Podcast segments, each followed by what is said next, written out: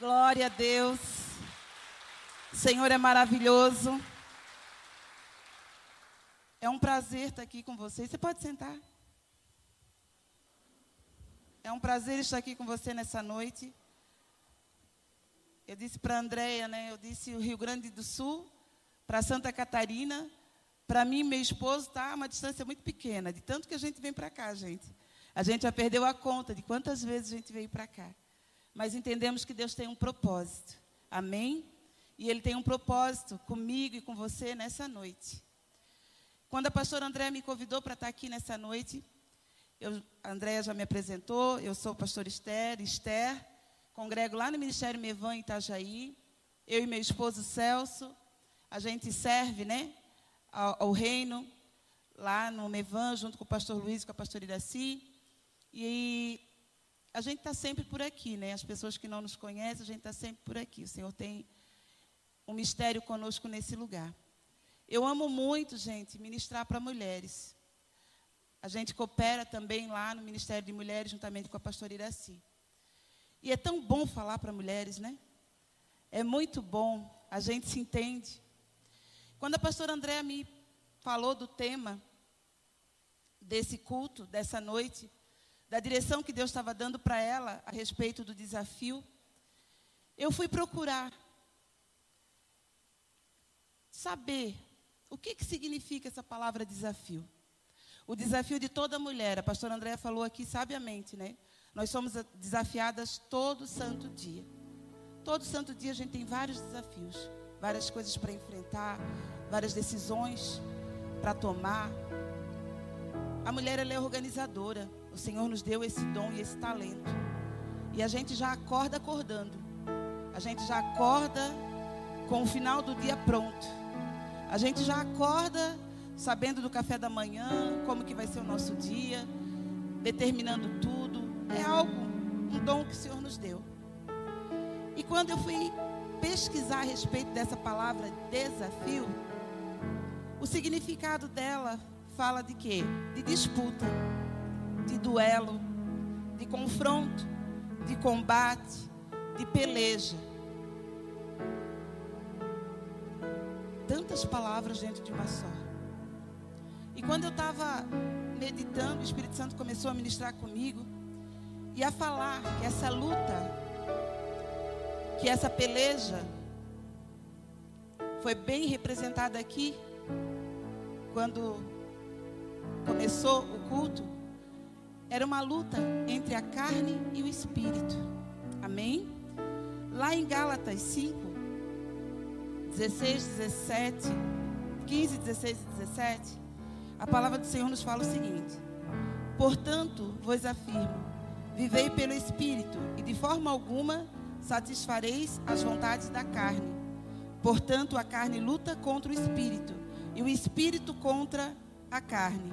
Eles se opõem um ao outro, de modo que não conseguis fazer o que quereis. Contudo, sois guiado pelo Espírito.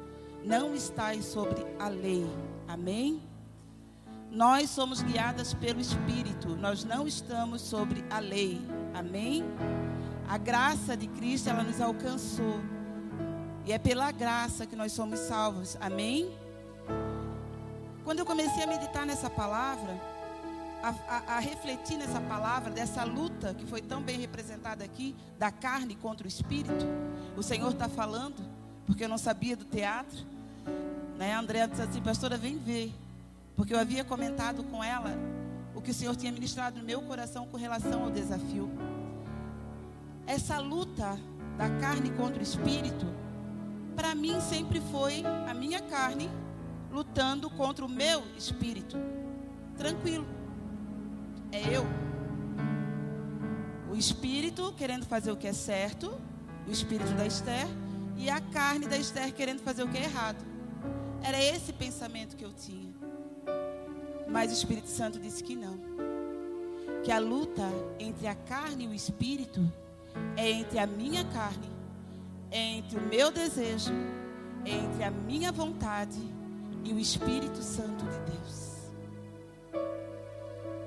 Você consegue entender o que, que Deus está falando ao nosso coração nessa noite?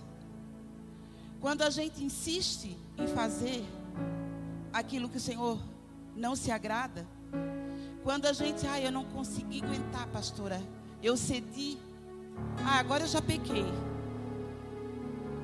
Quando eu me deixo levar pelas minhas vontades, mesmo sabendo que Deus não aprova isso, eu não estou contendendo com o meu espírito, eu estou contendendo com o Espírito Santo de Deus. Porque o Espírito Santo de Deus é que convence de todo pecado. Só Ele tem esse poder de convencer. Então a luta, minhas irmãs, não é contra o teu espírito, é contra o Espírito Santo de Deus. Então, quando o pecado bater novamente a tua porta e você parar para pensar um pouquinho, ah, mas só mais um pecadinho, não tem problema. Depois eu vou lá, converso com a pastora, faço uma oração, me arrependo e está tranquilo. Não. Você está lutando contra o Espírito Santo de Deus que habita em ti. Que isso fique para a gente refletir, para a gente pensar. Que a gente possa estar pensando a respeito disso. Amém? O desafio de toda mulher. O desafio de toda mulher é se tornar cada vez mais semelhante a Jesus. Ele é o nosso exemplo, ele é o nosso modelo. Então não tem nada, nada, nada, nada. A gente está aqui num número bem expressivo de mulheres. A gente não consegue conhecer todas. A gente não sabe da vida de cada uma. Ninguém sabe o que cada uma passou desde o seu nascimento. Mas o Senhor o sabe. Talvez eu tenha passado por coisas na minha vida que a Andréa não passou. Talvez a Andréa tenha passado por coisas na vida dela que a Patrícia não passou. Talvez a Patrícia tenha passado por coisas na vida dela, situações que a Ana, a Joana não passou. Mas que cada uma de nós teve suporte para aquele momento. Talvez eu não aguentasse aquilo que a Andréa passou. Talvez a Andréa não aguentasse aquilo que eu passei. Só que o Senhor Jesus não tem nada, nada, nada, nada que você possa ter passado, que eu possa ter passado, que ele não saiba. Sobre si ele levou. Todas as nossas pisaduras estavam sobre ele. Naquela cruz. Ele viveu durante todo o período aqui na terra e ele não pecou. Ele não pecou. Mas quando ele foi morto naquela cruz, o meu pecado, o teu pecado, o pecado de toda a humanidade estava sobre ele. E ele não pecou. Então nele eu consigo vencer o pecado. Nele você consegue vencer o pecado. Ele nos conhece muito bem. Ele sabe da nossa humanidade, da nossa fragilidade. Mas a palavra de Deus diz que quando eu estou fraca, eu estou forte. Porque é Ele que me fortalece. Quando eu tô, você está fraca, você está forte. Porque é Ele que te fortalece. Minhas amadas, todo santo dia, o Senhor coloca um espelho na nossa frente. A gente ama espelho, né? Mulher gosta de espelho. Algumas evitam. Mas da natureza feminina gostar de espelho. Às vezes quando a gente evita é porque tem uma coisinha aí para ser resolvida, tá, gente? Porque é natural, é um, uma coisa de mulher, né? A gente passa no espelho já passa assim, ó. Né? Às vezes quando não tem espelho, tem um reflexo de um carro que está bem limpinho, tu já passa assim, ó, olhando assim, né? Faz de conta que não é nada, pensa que ninguém está percebendo, né? Mas tu já está ali te olhando. Outras evitam o espelho, né? E a gente tem que sentar para conversar para ver o que, que aconteceu. Amém? E esse espelho o Senhor coloca na nossa frente todos os dias. E esse espelho, ele reflete para o Senhor, ele reflete o nosso interior. Para nós, às vezes a gente olha, tem uma manchinha no rosto, mas se a gente pegar um corretivo, a gente vai lá dar um jeitinho, dá uma, né, arruma ali, pronto, passou, passa batido. Mas não. O Senhor, quando Ele olha para mim, quando Ele olha para ti, os olhos dele penetram dentro de nós. E muitas vezes a gente pega um corretivo, arruma aquela manchinha, mas ele fala assim: filha, para mim não precisa isso. Para mim não precisa maquiagem, para mim não precisa disfarce. Porque quando eu olho para ti, eu vou lá no teu profundo e eu sei que o que estás falando, o que estás dizendo, não condiz com o que tu estás sentindo. Para mim e para ti nessa noite. Para que, por mais que a gente tenha se arrumado, porque a gente gosta, né? Se arrumar, que você tire toda a maquiagem. Que você deixe Ele colocar o espelho diante de ti. E que Ele deixe, que você deixe Ele te mostrar para ti. Em se tratando de perdão, posso perguntar, acho que para todas aqui. Ah, não, pastora, mas é claro, né? Todo mundo passou por alguma situação que teve que perdoar alguém. E aí a gente prontamente fala o quê? Ah, mas eu já perdoei. Eu já perdoei, já tive um probleminha lá, sim, um tempo atrás, mas já está tudo resolvido, não tem. Amadas, muitas vezes essa nossa fala pode ser a maquiagem que está encobrindo uma mancha, um defeito. Então, quando eu falo para você que esse espelho que o Senhor vai colocar na tua frente, na minha frente, na minha frente ele já começou bem cedo hoje, tá, gente? Só para deixar registrado aqui. Na tua frente, na minha frente, ele vai mostrar e vai revelar realmente aquilo que está encoberto e oculto. Amém? Nós cantamos aqui que há poder no nome de Jesus. Há poder nesse nome. Muitas vezes a gente passa, tem um outdoor lá, um outdoor lá escrito bem grande e a gente nem toma conta do que está escrito. Jesus, esse nome tem poder. Gente, isso não é uma frase de efeito, isso é uma verdade. Para cadeias quebrar, para grilhões serem arrebentados, somente através do nome de Jesus Cristo, aquele que morreu por minha causa e por tua causa.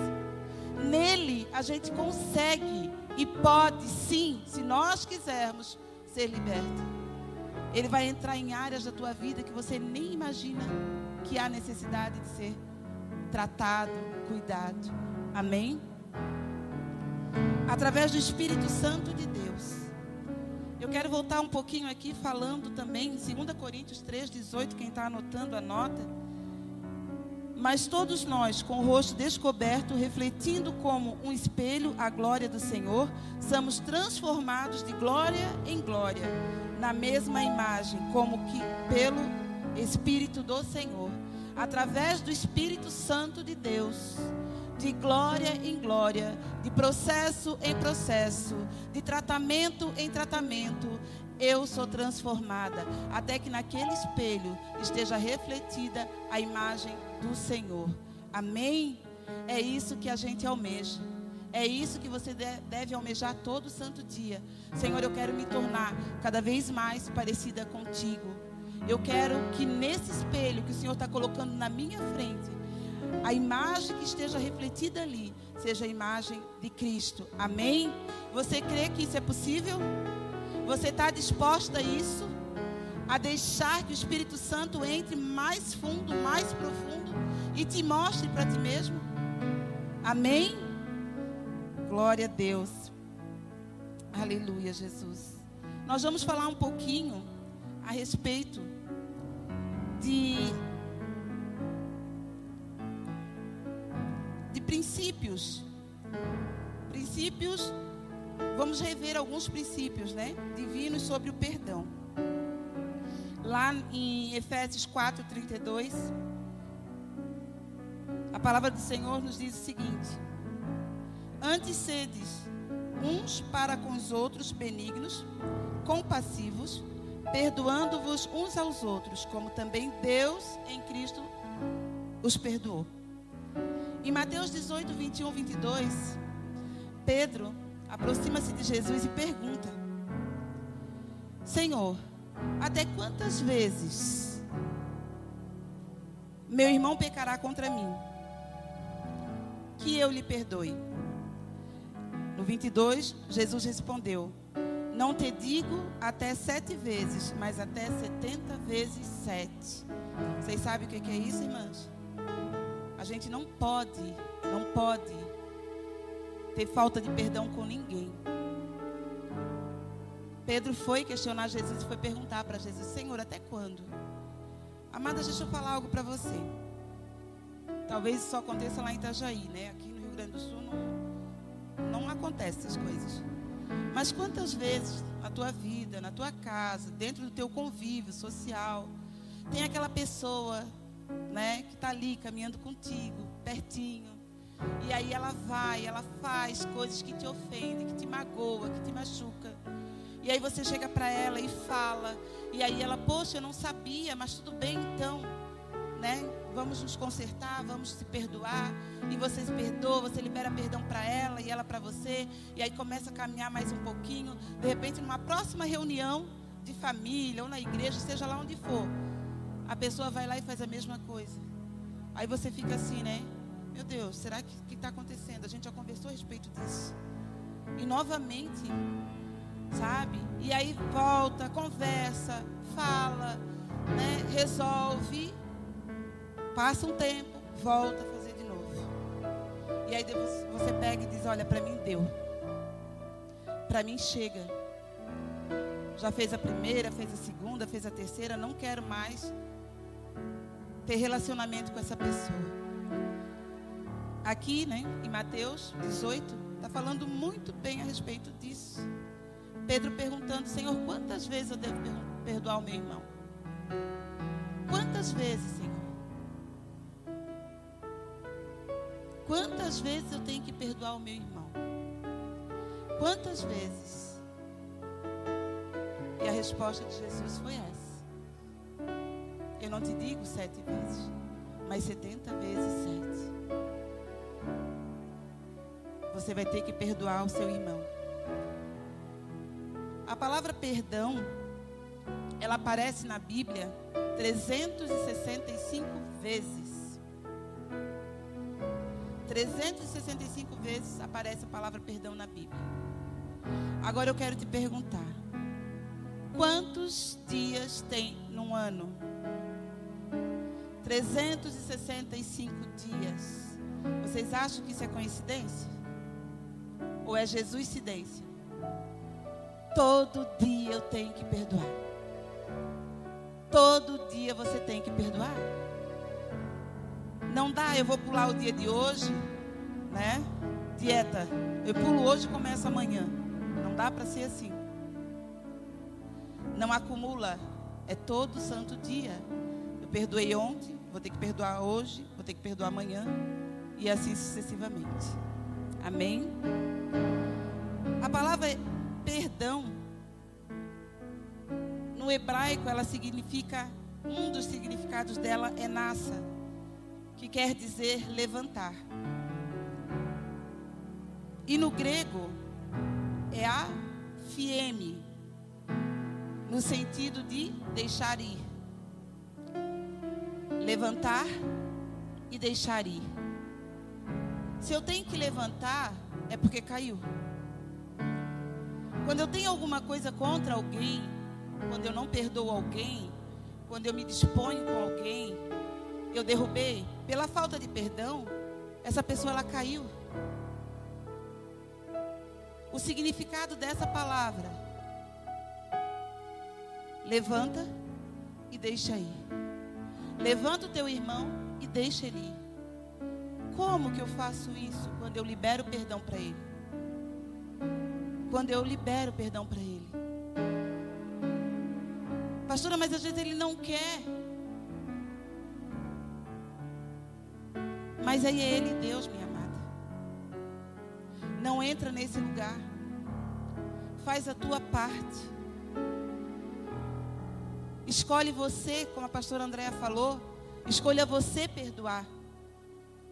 Escolha você perdoar. A partir do momento que eu fiz a minha escolha de perdoar, por mais que o meu irmão não queira me perdoar, ou dizer eu não aceito o teu perdão, eu levantei ele e deixei ele ir. Agora, se ele quiser permanecer caído no chão, aí é ele Deus. A minha parte eu fiz. E quando eu faço isso, eu me libero dele. Eu me desconecto dele. Deixa eu falar algo para vocês. Esse ambiente que a gente está vendo aqui, está bonito, está adornado, tem luzes, cadeiras, mulheres lindas. Mas esse aqui é o ambiente natural. Paralelo a esse ambiente, existe o um ambiente espiritual. Juntinho aqui. Que muitas vezes a gente não consegue ver. Aos olhos nu não vai ver mesmo. Mas ele está aqui. Ele está aqui. Muitas coisas ficam retidas nesse ambiente. No ambiente espiritual é onde existe a peleja entre anjos. Nesse ambiente só tem anjos. Porque o diabo aqui ele não pode entrar. Amém? Aqui ele não entra. Mas se a gente for para a rua, o ambiente espiritual também está lá. Vai ter anjos, vai ter demônios, tudo ali guerreando e pelejando nessa luta. Guerreando. E é nesse ambiente que a gente precisa se mover. Porque quando eu não libero uma palavra de perdão, ou quando eu amaldiçoo uma pessoa, é nesse ambiente que eles tomam posse para poder vir contra mim. Porque quando eu entro nesse lugar de não perdoar, eu estou em desobediência. Porque a palavra de Deus manda o quê? Que eu perdoe. Se eu faço uma escolha errada e eu não quero perdoar, eu não vou perdoar, é opção minha, é um direito meu. Eu estou dando ferramenta para o inferno trabalhar contra a minha vida. Isso é muito sério, irmãos. Isso é muito sério. Muitas vezes a gente acha que não, é a vida é minha, eu faço as coisas do jeito que eu quero. Minhas amadas, a, gente trabalha né, com um aconselhamento lá em Itajaí. A maioria das pessoas que nos procuram para conversar, para pedir uma orientação, muitas vezes enfermas, elas têm falta de perdão. E às vezes é tudo muito sutil. Tem falta de perdão que ela é escancarada. Eu briguei com a Andréia, a gente não quer mais saber. Está amarrado em nome de Jesus. Né? Não quero mais saber, cortei relação, acabou. Ah tá, todo mundo soube, quem estava por perto viu e acabou.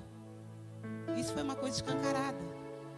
Mas tem situações que nem nós mesmos sabemos. Que acontece conosco, que a gente está carregando uma falta de perdão que nem a gente mesmo sabe. Isso é muito sutil. Em Hebreus 12, 14 e 15, novamente, a palavra de Deus nos alerta.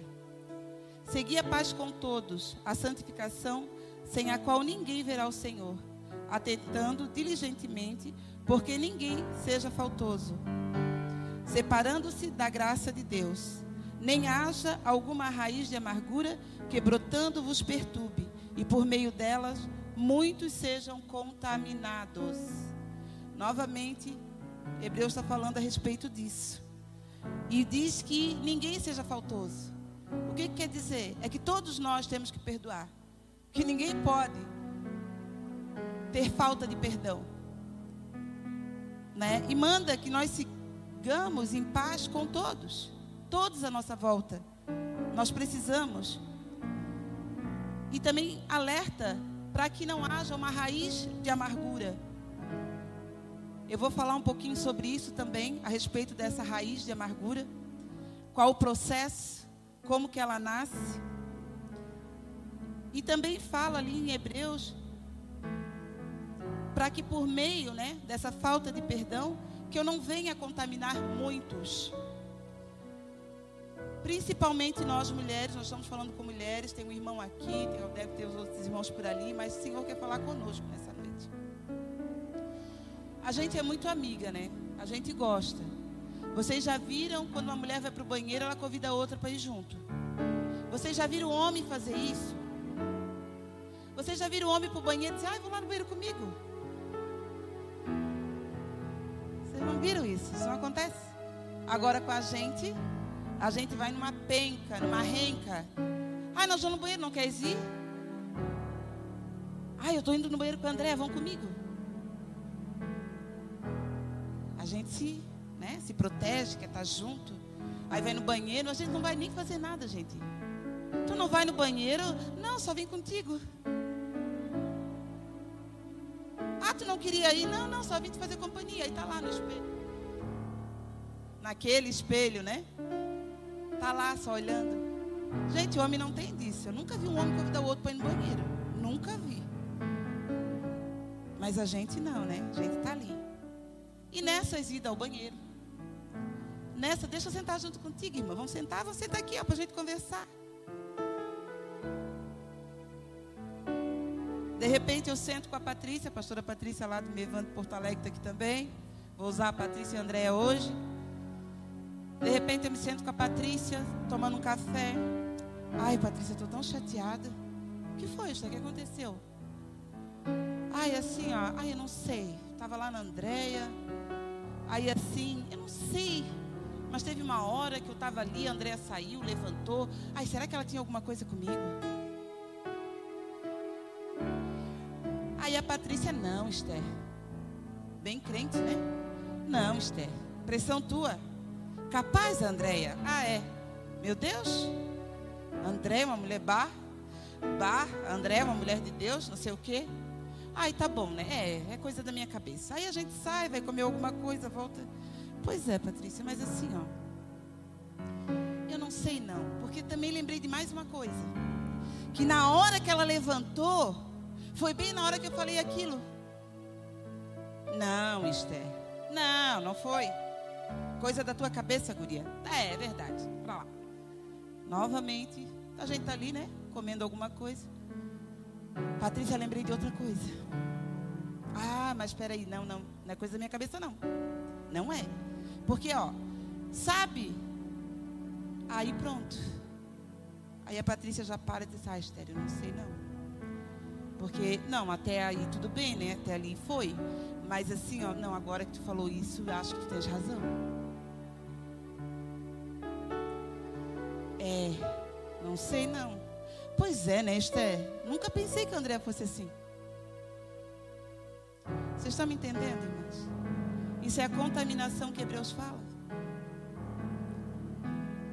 Algo em mim que não estava resolvido.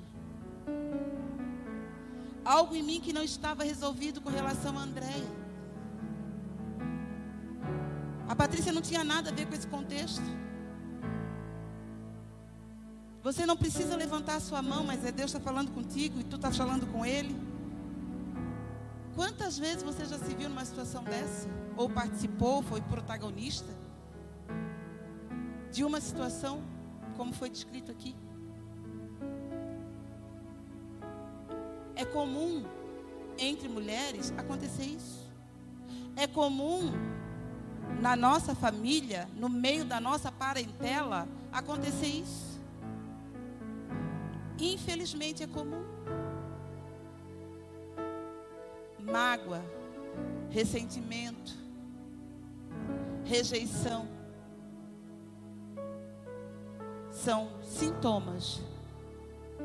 Começo para crescer uma raiz de amargura e para dar fruto, falta de perdão.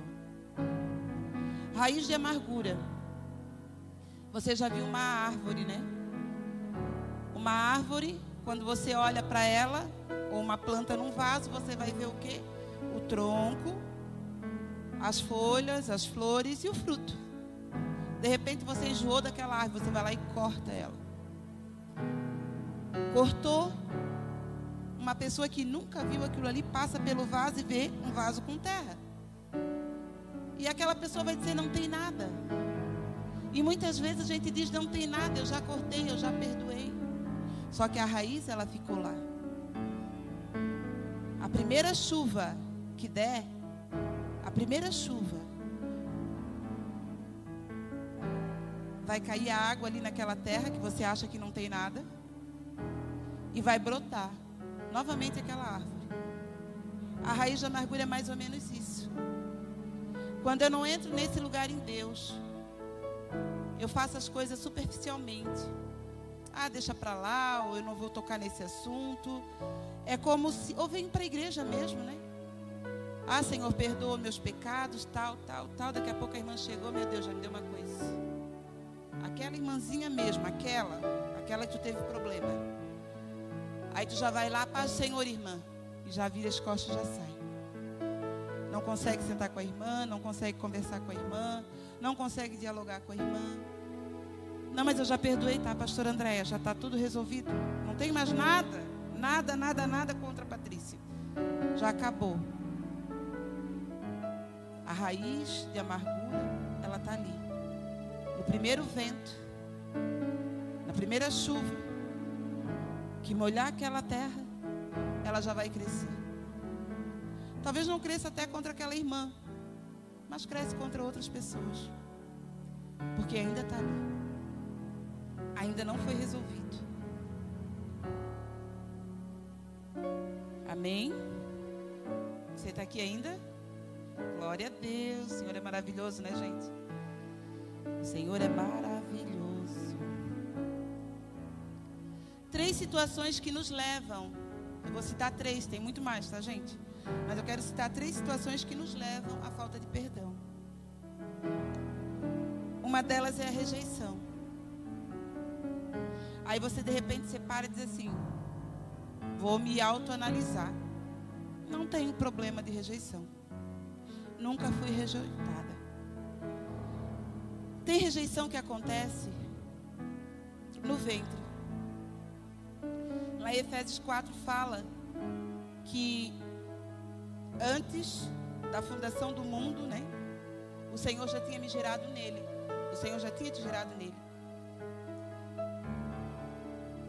Jeremias fala que antes que a substância tivesse forma no ventre da mãe, Efésios vai um pouco mais além, vai lá e fala de antes da fundação. Então Deus tem um sonho, um propósito, Deus te desejou, Deus te elegeu nele, Ele escreveu uma história a teu respeito, para que você viesse esse mundo e vivesse. Mas muitas vezes a história que nós estamos vivendo não é aquela que Deus queria que a gente tivesse vivido, que Ele planejou para nós. No meio do caminho, teve uns atalhozinhos. De repente, alguns deles não foi nós que demos, talvez nossos pais. Né? Isso é uma coisa para um outro culto, né, Pastor André? Portas abertas que não fomos nós que abrimos, mas que chegou na Esther. Chegou na Esther. E agora? Às vezes eu estou tendo consequência de portas que foram abertas. Mas agora, a partir de agora que Esther nasceu, as escolhas da Esther podem tirar ela daquele lugar, que de repente ela não foi ela que criou. Vamos falar de rejeição. A mãe está grávida, o pai almeja que o primeiro filho seja um menino. E aí veio quem? uma menina. Essa menina, ela já foi rejeitada. Vamos trazer agora aquele ambiente espiritual, que é o ambiente que aquela criança foi gerada. Essa menina, nesse ambiente,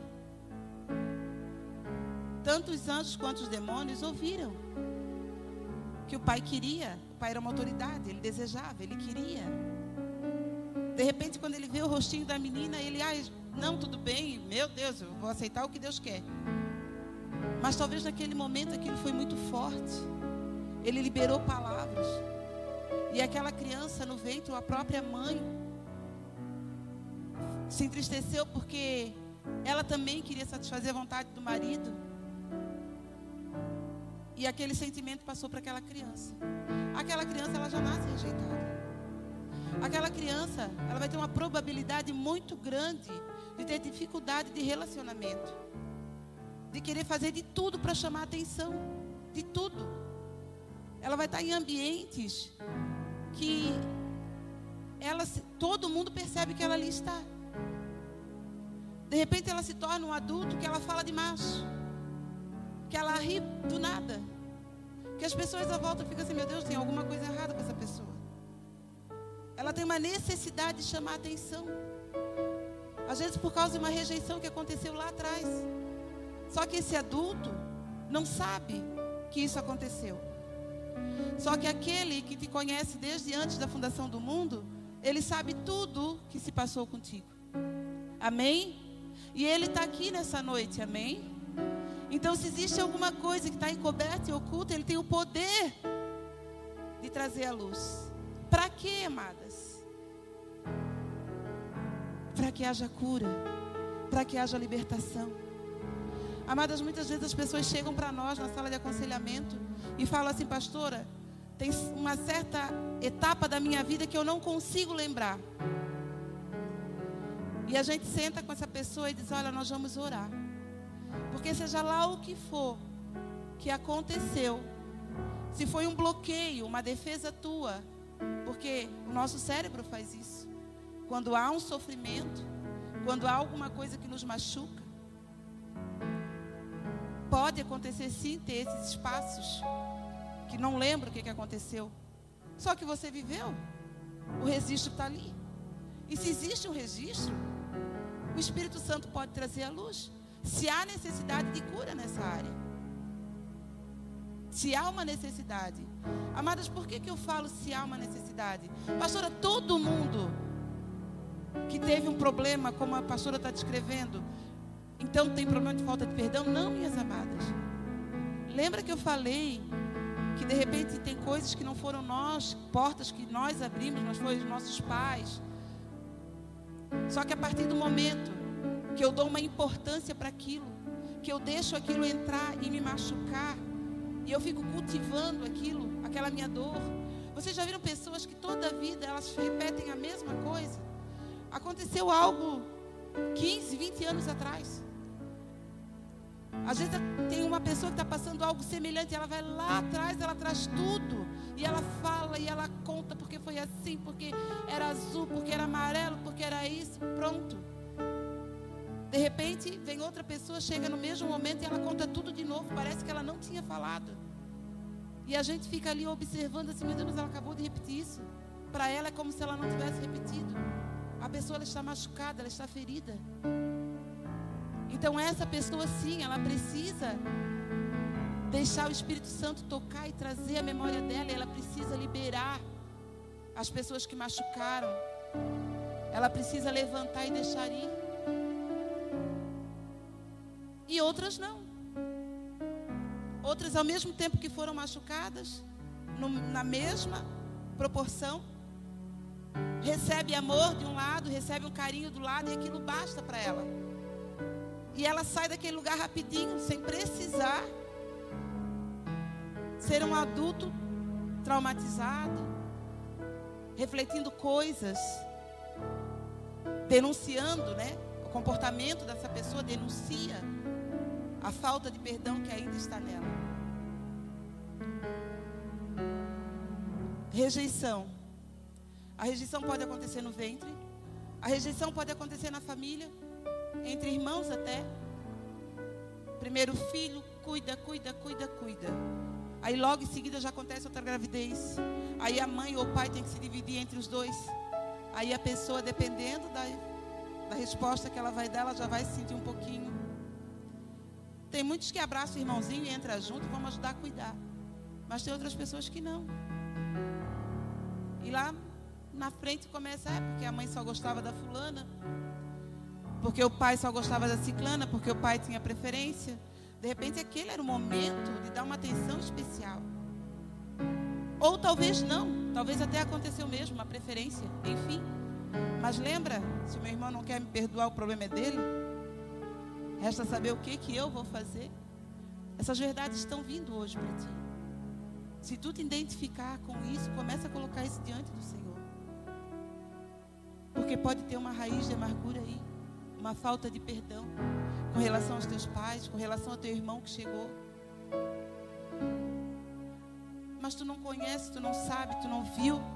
Tirava minhas coisas para dar para ele, tirava minhas coisas para dar para ela. Até então eu tinha tudo, agora eu já não tenho mais nada. Sempre foi assim. A melhor comida, a melhor roupa. Até hoje. No casamento dela ajudou mais do que no meu. Para ela deu um terreno, uma metragem maior do que a minha.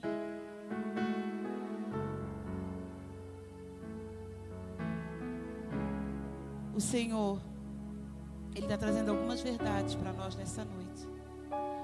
A rejeição, ela é uma raiz para essa falta de perdão. Outra coisa, também, ainda voltando na rejeição, trabalho, gente.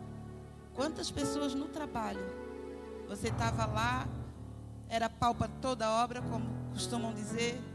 De repente chega um funcionário novo, com uma faculdade a mais do que você, e daqui a pouco você já vai começar a se sentir de lado, e já começa a ficar magoado, sentido, ressentido. E lá está a raiz de amargura de novo. Rejeição. Uma outra coisa é a traição. A traição de um homem para uma mulher. A traição dentro desse quadro de rejeição, até de pai e mãe, a gente se sente traído, porque trocou pelo A, pelo B, pelo C. Pode entrar esse sentimento também, né? Com relação à a, a, a, a, traição, né? Entrando pela rejeição. E essa traição, isso vai acompanhando a pessoa desde criança até a fase adulta. E às vezes a gente se torna um adulto ressentido, magoado. Que tudo isso faz parte dessa raiz de amargura, de ressentimento e que está dando fruto de falta de perdão. Uma outra coisa, o abandono. Nem sempre o abandono é aquele de, ah, minha mãe me largou, me deixou no orfanato, não quis cuidar de mim. Não é só isso. Tem vários tipos de abandono. Tem pessoas que elas estão numa família numerosa, numerosa, e elas são solitárias. Elas se sentem abandonadas. Elas não se sentem inclusas. Elas não conseguem. Isso também é falta de perdão. Eu quero contar um testemunho para vocês que aconteceu comigo, trazendo para dentro disso. Eu venho de uma família bem numerosa. Eu sou a caçula da minha família.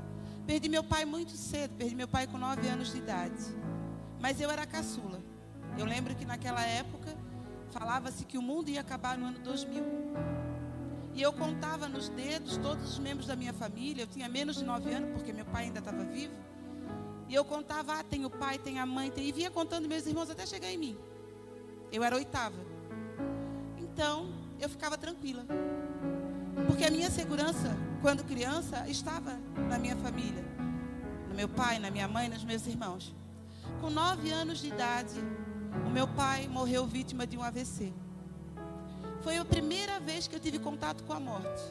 Até então eu não tenho nenhum registro na minha memória de falar de morte ou de saber que alguém morreu. Eu não consigo me lembrar disso.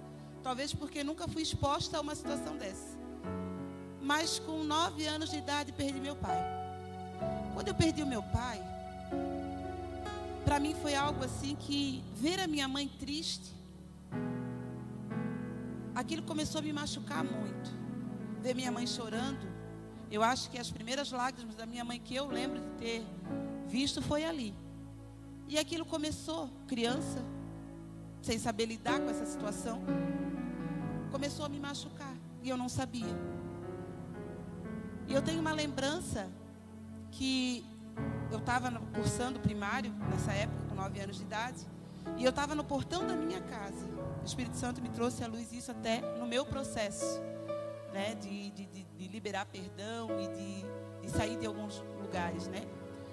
Quando eu estava no portão da minha casa, eu vi minha professora do primário com alguns amiguinhos vindo, né, naquela época assim, é, guardava o corpo em casa. Quando eu vi, eu estava chorando.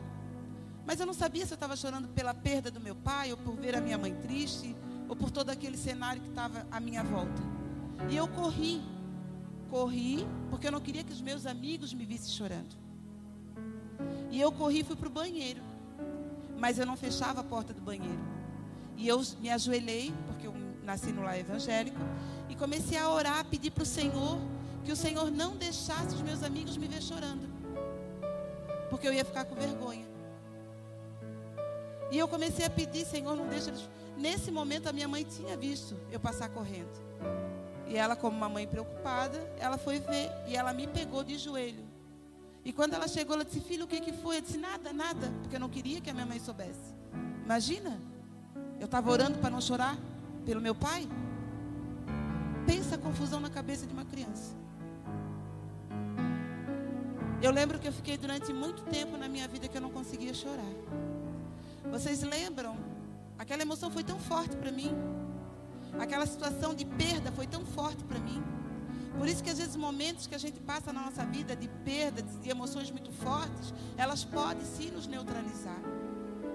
Elas podem sim nos estagnar e nos parar. E só o Espírito Santo, através de Jesus Cristo, para ir lá e tirar a gente desses lugares. Eu tinha ficado presa. Lembra que a gente falou aqui, ó, que só o nome de Jesus, que ele pode quebrar a corrente, tirar de cativeiro, que Ele pode libertar, Ele me libertou daquele lugar. Quando eu entendi, quando o Espírito Santo me trouxe à memória isso, e eu liberei perdão, eu precisava liberar perdão para o meu pai, porque ele tinha morrido. Porque eu, como criança, não conseguia entender uma enfermidade, não conseguia entender uma doença. Quando criança, eu era vítima. Para mim, eu era vítima. Só que eu supervalorizei aquele sentimento. Talvez se quando a minha mãe me procurou e eu tivesse aberto meu coração para ela, aquilo já teria passado e eu teria seguido adiante. Mas eu fiquei presa. Logo depois disso, uma minha irmã mais velha, uma das mais velhas, foi a pessoa que eu mais me apeguei. Ela era bonita, ela era alta, ela era enfermeira, ela cuidava de pessoas e eu admirava. Ela ia na minha reunião de escola, foi a pessoa que eu mais, na minha família, que eu mais me aproximei. Passou um tempo, não lembro quanto tempo foi. Meu pai já havia falecido. A minha mãe teve uma visita de uma tia. E essa tia comentou com a minha mãe que a minha irmã estava grávida. E aí eu vi a minha mãe chorando novamente. Foi a segunda vez que eu vi ela chorando. Criança, não participava de conversa, mas ficava à volta para poder observar. Eu não entendi. Eu sabia que a minha irmã tinha feito alguma coisa que fez a minha mãe chorar. E aquela pessoa que para mim eu queria crescer para ser igual a ela, que era o meu modelo, por conta de fazer a minha mãe chorar, porque era só isso que eu entendia, eu criei uma aversão dela. Só que eu não sabia. E o tempo foi passando e a gente foi crescendo e as coisas foram acontecendo. Minha irmã casou, teve sua família, eu me casei. Todas as reuniões de família, cada vez que eu sentava para conversar com a minha irmã, eu tinha intolerância com ela. Todo mundo poderia falar, poderia conversar, poderia ficar. Eu tolerava tudo, mas com ela tinha alguma coisa que me inquietava. Com ela eu tinha um problema, parecia que sabe? Tinha alguma coisa e eu não sabia o que, que era. Eu era impaciente com ela. E um dia eu estava em casa, estava lendo um livro, estudando para uma ministração, já ministrando a respeito de perdão, falando muitas coisas. E o Senhor, eu tive, eu, uma leitura que eu fiz num livro, falava que quando eu não perdoo a pessoa, aquele negócio aqui que a gente falou, né? Do levantar e deixar ir. Aquela pessoa ela está presa a mim espiritualmente e eu estou presa a ela espiritualmente. A falta de perdão faz isso. Naquele momento, naquela leitura, o Espírito Santo trouxe a minha memória eu na cozinha da minha mãe, ouvindo a conversa da minha tia. E o Senhor falou para mim o seguinte: Esther, foi aí. Por não saber como lidar, por ver a tua mãe sofrendo, chorando, por querer ter alguém para culpar, porque quando a morte chega, a gente quer um culpado para a morte. Foi o médico que, que, errou. Se tivesse corrido, se o socorro chegasse antes, se, se, se, se. A gente quer uma justificativa ou melhor, um culpado. Porque a gente não consegue compreender a morte. O ser humano não nasceu para morrer, nasceu para ser eterno. O salário do pecado é a morte. Por isso, a gente tem essa dificuldade. Eu culpei a minha irmã até pela morte do meu pai. Eu precisava de um culpado. Logo em seguida aconteceu essa situação. Inconscientemente eu culpava ela. E tinha gerado toda aquela situação. Amadas, o Senhor ministrou comigo. Eu chorei muito naquele dia. Eu gritava. Porque a falta de perdão ela dá dor. É dor na alma. Ela vem através do sentimento e ela aprisiona a tua alma. E o Senhor Jesus entrou naquele lugar e ele me mostrou para mim mesmo através daquele espelho. E o Senhor Jesus foi lá e me tirou daquele lugar. Só que eu precisava fazer o caminho de volta.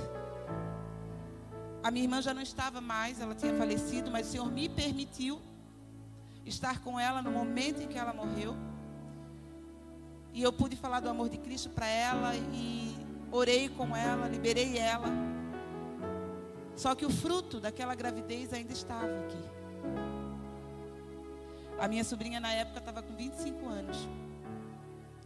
E naquele dia o Senhor me mostrou que o mesma aversão que eu tinha com relação à minha irmã, eu também tinha com relação à minha sobrinha.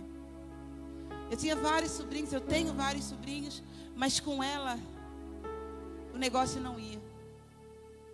E naquele momento eu chorei muito e disse: Senhor, me perdoa. Senhor, eu quero te pedir perdão, porque não interessa a idade que eu tinha, eu cultivei aquele sentimento. E o Senhor falou para mim, Esther, tem tempo, dá tempo. Eu preparei um momento na minha casa. Eu chamei a minha sobrinha e o irmão dela também.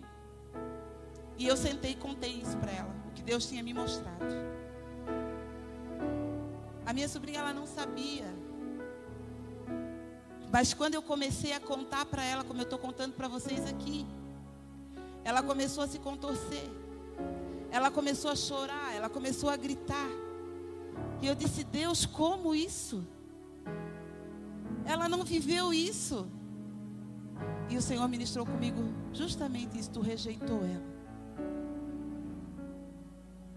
E hoje eu estou libertando ela. Da mesma forma como eu fui liberta, ela também foi. Você consegue entender? O inimigo das nossas almas, ele tenta de tudo, de tudo para tentar nos manter cativos. Mas o Senhor Jesus, Ele é perito em abrir cativeiros, amém? Ele é perito em abrir cativeiros. Diante dele não fica nada encoberto, nada fica oculto diante dele. Então, minha amada, permita que o Senhor te toque de uma forma sobrenatural hoje. Permita que o Senhor entre em áreas da tua vida como nunca antes. Estudos comprovam que a falta de perdão pode ocasionar doenças emocionais e físicas. E que a maioria das doenças, elas não são físicas, elas são psicossomáticas. Psique é alma, soma é corpo. Doenças psicossomáticas. A depressão é uma delas. Câncer dores musculares, alergias, enxaquecas. Essas doenças é a alma gritando. Lembra que eu falei que quando eu liberei, falei, pedi perdão para minha sobrinha, e quando o Espírito Santo me trouxe à luz essa situação, eu gritei muito. Era a minha alma gritando, porque era a minha alma que estava cativa. A alma ela grita através do corpo. Aí vem enfermidade, doenças nos ossos, queda de cabelo. Tantas coisas são ocasionadas por conta da falta de perdão. Quando você vai e se liberta, quando você vai e pede perdão, você automaticamente está libertando o outro também. Amém? Mesmo que ele não queira. Mesmo que ele não queira aquela força que vinha envolvendo aquela pessoa e que ela também não conseguia liberar perdão, a partir do momento que você se posiciona e diz: Olha, eu te libero, eu peço perdão para ti, eu trago essa responsabilidade para mim, automaticamente essa força ela vai tendo que retroceder. Já é meio caminho andado. Se você se posicionar, você sai desse lugar e está ajudando o outro a sair também. Amém? O não perdoar abre uma porta para de depressão. E a depressão, ela abre uma porta para opressão. E a opressão, ela abre uma porta para possessão. Possessão? Sim, possessão. A falta de perdão, a pessoa se torna depressiva. Nada tá bom. Ó vida, ó céu, ó que situação. Ah, eu passei por uma depressão. Para um pouquinho e pense. Se você não consegue lembrar, peça ajuda para o Espírito Santo. Senhor, será que eu estou retendo alguém? Senhor, qual é a situação que eu vivi que não ficou resolvida? O que, que eu estou gerando dentro de mim? Fazendo questão de manter ali guardado? Quantas vezes a gente vai orar com uma pessoa que ela tem depressão, que a gente chega nessa questão da falta de perdão.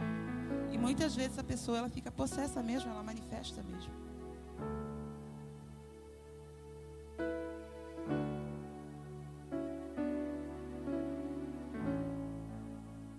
Mateus 18, 23, 35.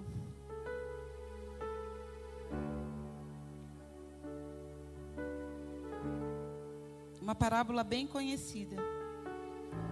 Por isso o reino dos céus é semelhante a um rei que resolveu ajustar conta com os seus servos. E passando a fazê-lo, trouxeram-lhe o que devia dez talentos.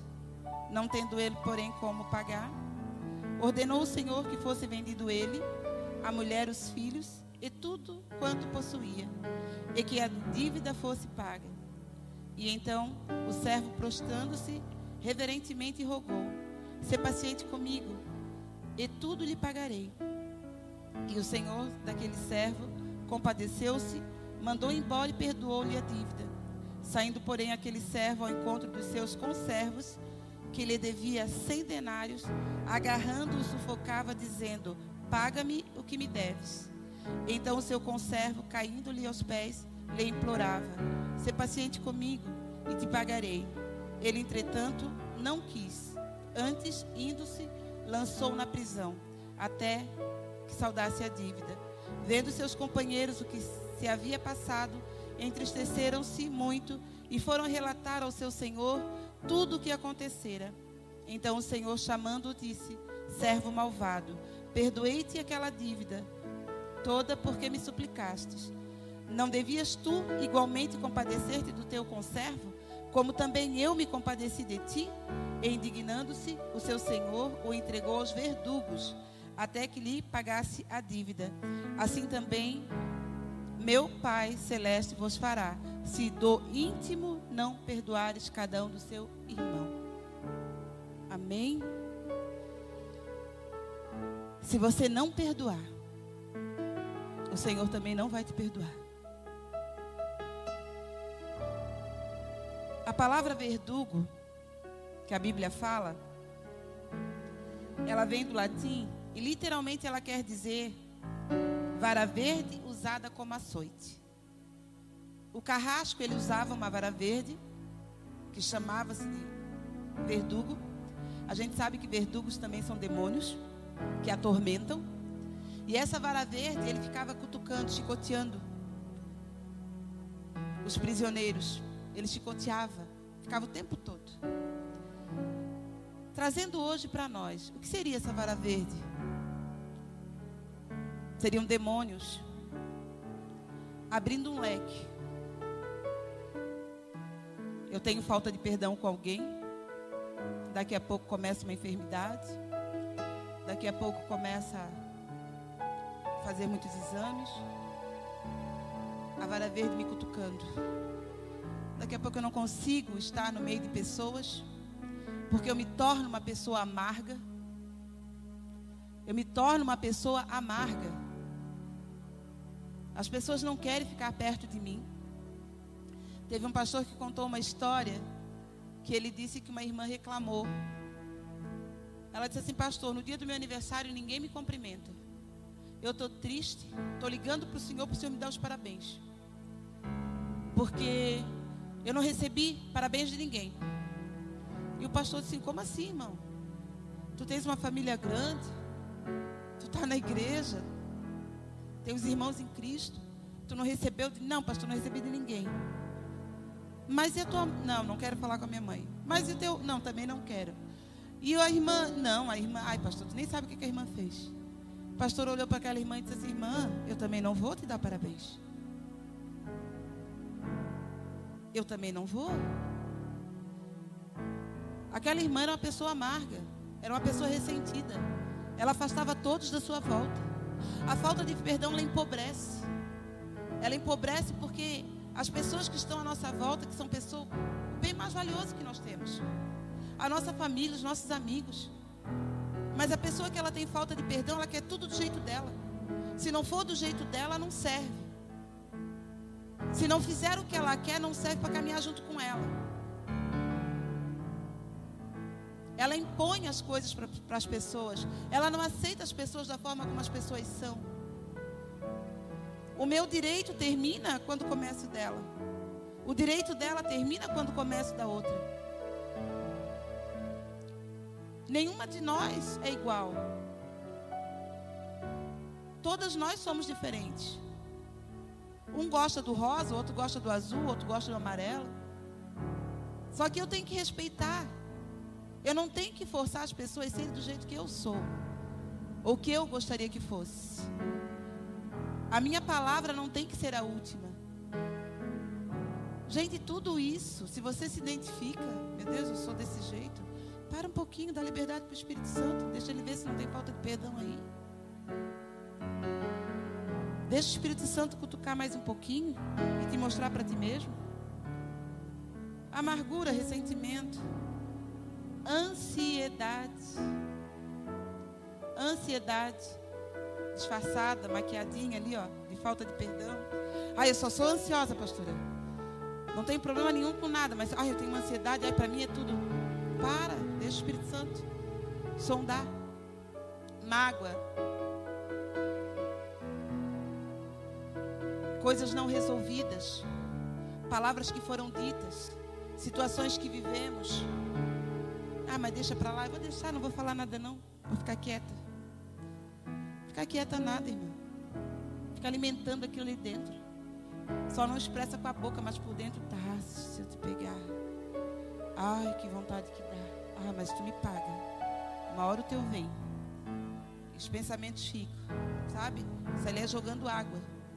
Alimentando.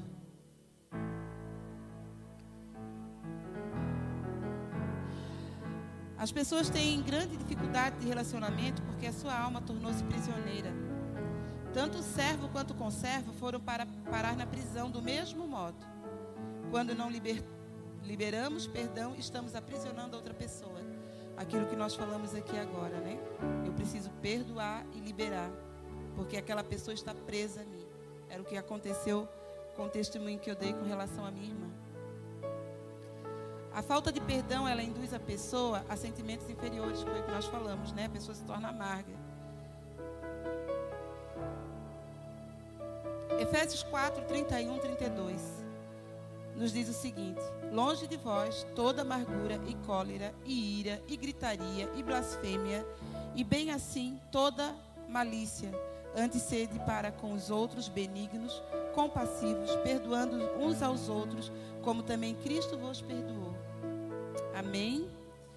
Amados, nós temos vários exemplos na Bíblia falando a respeito do perdão e que devemos perdoar vários exemplos. Hebreus 8,12 fala: Pois para com as suas iniquidades usarei de misericórdia, e dos seus pecados jamais me lembrarei. O Senhor nos falando. Vamos entrar aqui um pouquinho. Você sabe aquela história que diz assim: Ó, ah, pastora, eu já nem lembro mais do que a Andréa me fez. Não lembro, não lembro, não lembro. Já perdoei, tanto que eu já nem lembro. Gente, quem não lembra de pecado, aqui em Hebreus 8,12 fala, é o Senhor. Por causa das minhas iniquidades, o Senhor usou de misericórdia comigo, e dos meus pecados ele não lembra mais. Agora, dizer que você não lembra, Você viveu aquilo. O fato de você perdoar não vai te dar amnésia. Então não diz que você não lembra. Se você diz que eu não lembro mais, é porque ainda tem falta de perdão. Eu vou lembrar da situação, eu vivi aquilo. Só que o que não vai acontecer é que aquilo não vai me doer.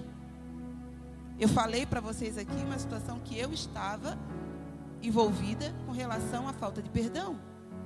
Só que isso não me faz chorar. Falei para vocês que naquele dia eu chorei compulsivamente, eu gritei, eu rasguei minha alma. Só que eu fui curada. Passou. Isso serve hoje para glorificar o nome do Senhor, que é o único que pode abrir portas de prisão, tirar a gente de cativeiro. Então eu falo para que o nome dele seja glorificado e seja exaltado. Amém? Mas dizer que eu não lembro? Não. Não, eu lembro sim, aconteceu, mas isso não me fere. Peraí, vamos lá. André, vamos tomar um café? Vamos tomar um café, não tem problema nenhum com relação a isso. Amém?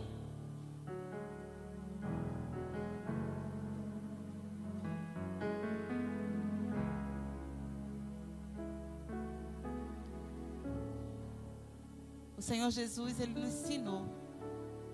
Muitas vezes a gente faz a oração do Pai Nosso. Fala para o Senhor, né?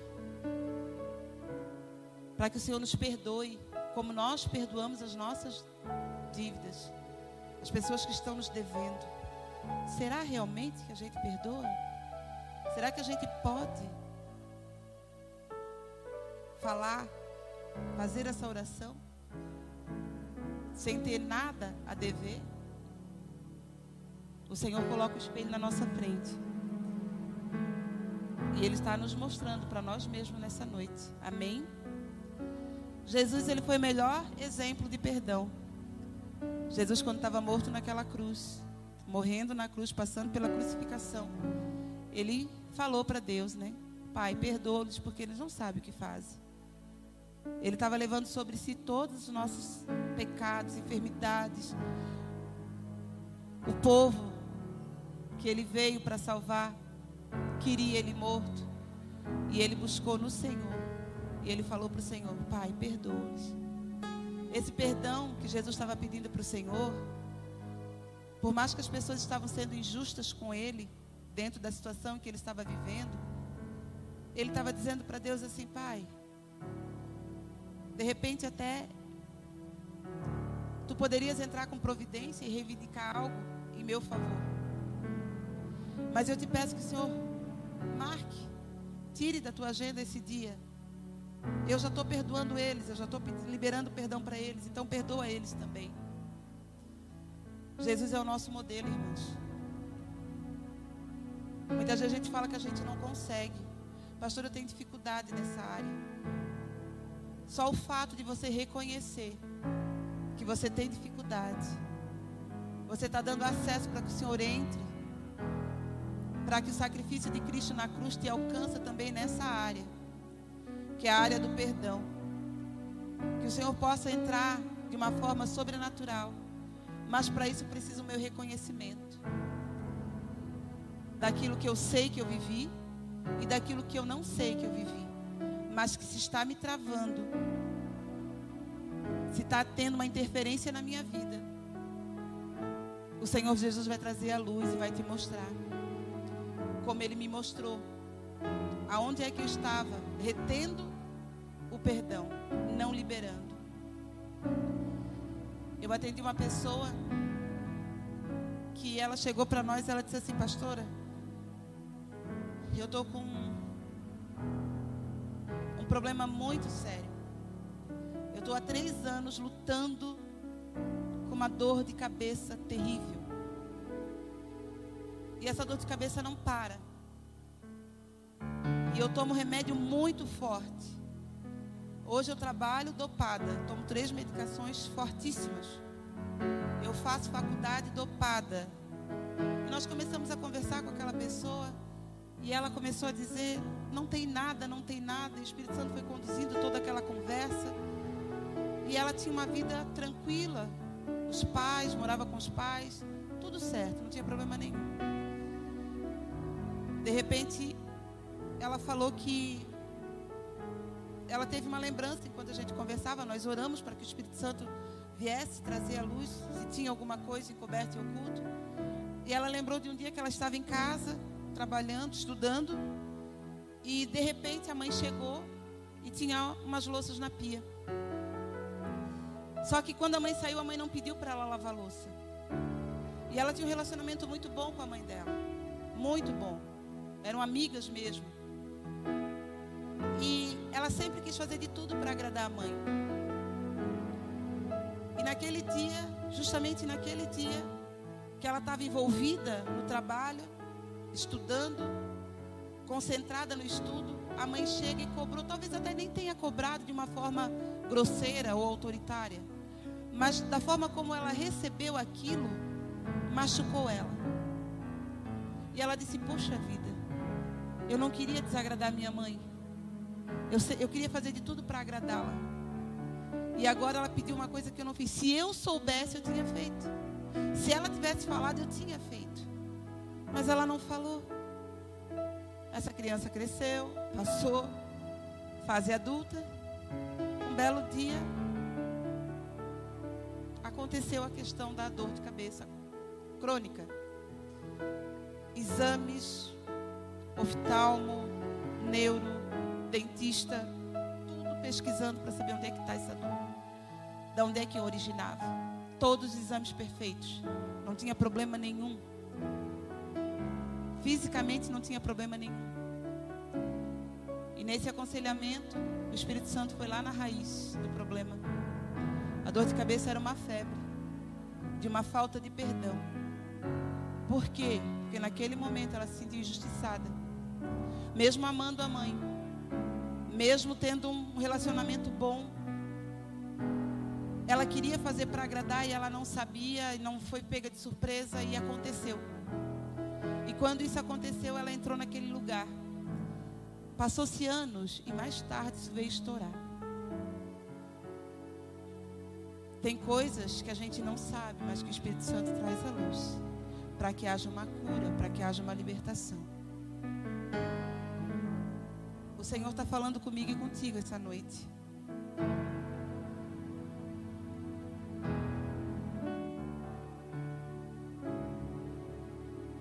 Eu vou parar por aqui. Eu gostaria que você fechasse os seus olhos, que você curvasse a sua cabeça, que nesse momento você esquecesse a irmã do lado. Estamos tendo distanciamento aí, né?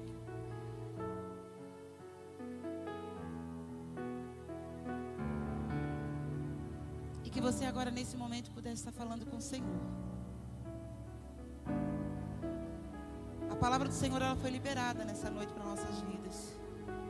O Senhor te desafiou e me desafiou hoje com relação ao perdão. Permita agora que o Espírito Santo traga a tua memória. Talvez algumas coisas que foram faladas aqui você se identificou, você viu. Talvez algumas situações que foram citadas aqui você está vivendo. Talvez até mesmo uma enfermidade que você está passando. Ou nesse momento o Espírito Santo está trazendo à tua memória o rosto de alguém. Aquela pessoa que de repente você achava que já estava resolvido, não tinha problema.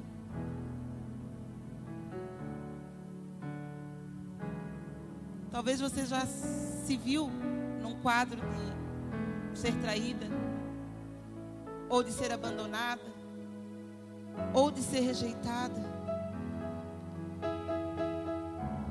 Eu quero te dizer que todas as nossas fontes elas estão em Deus.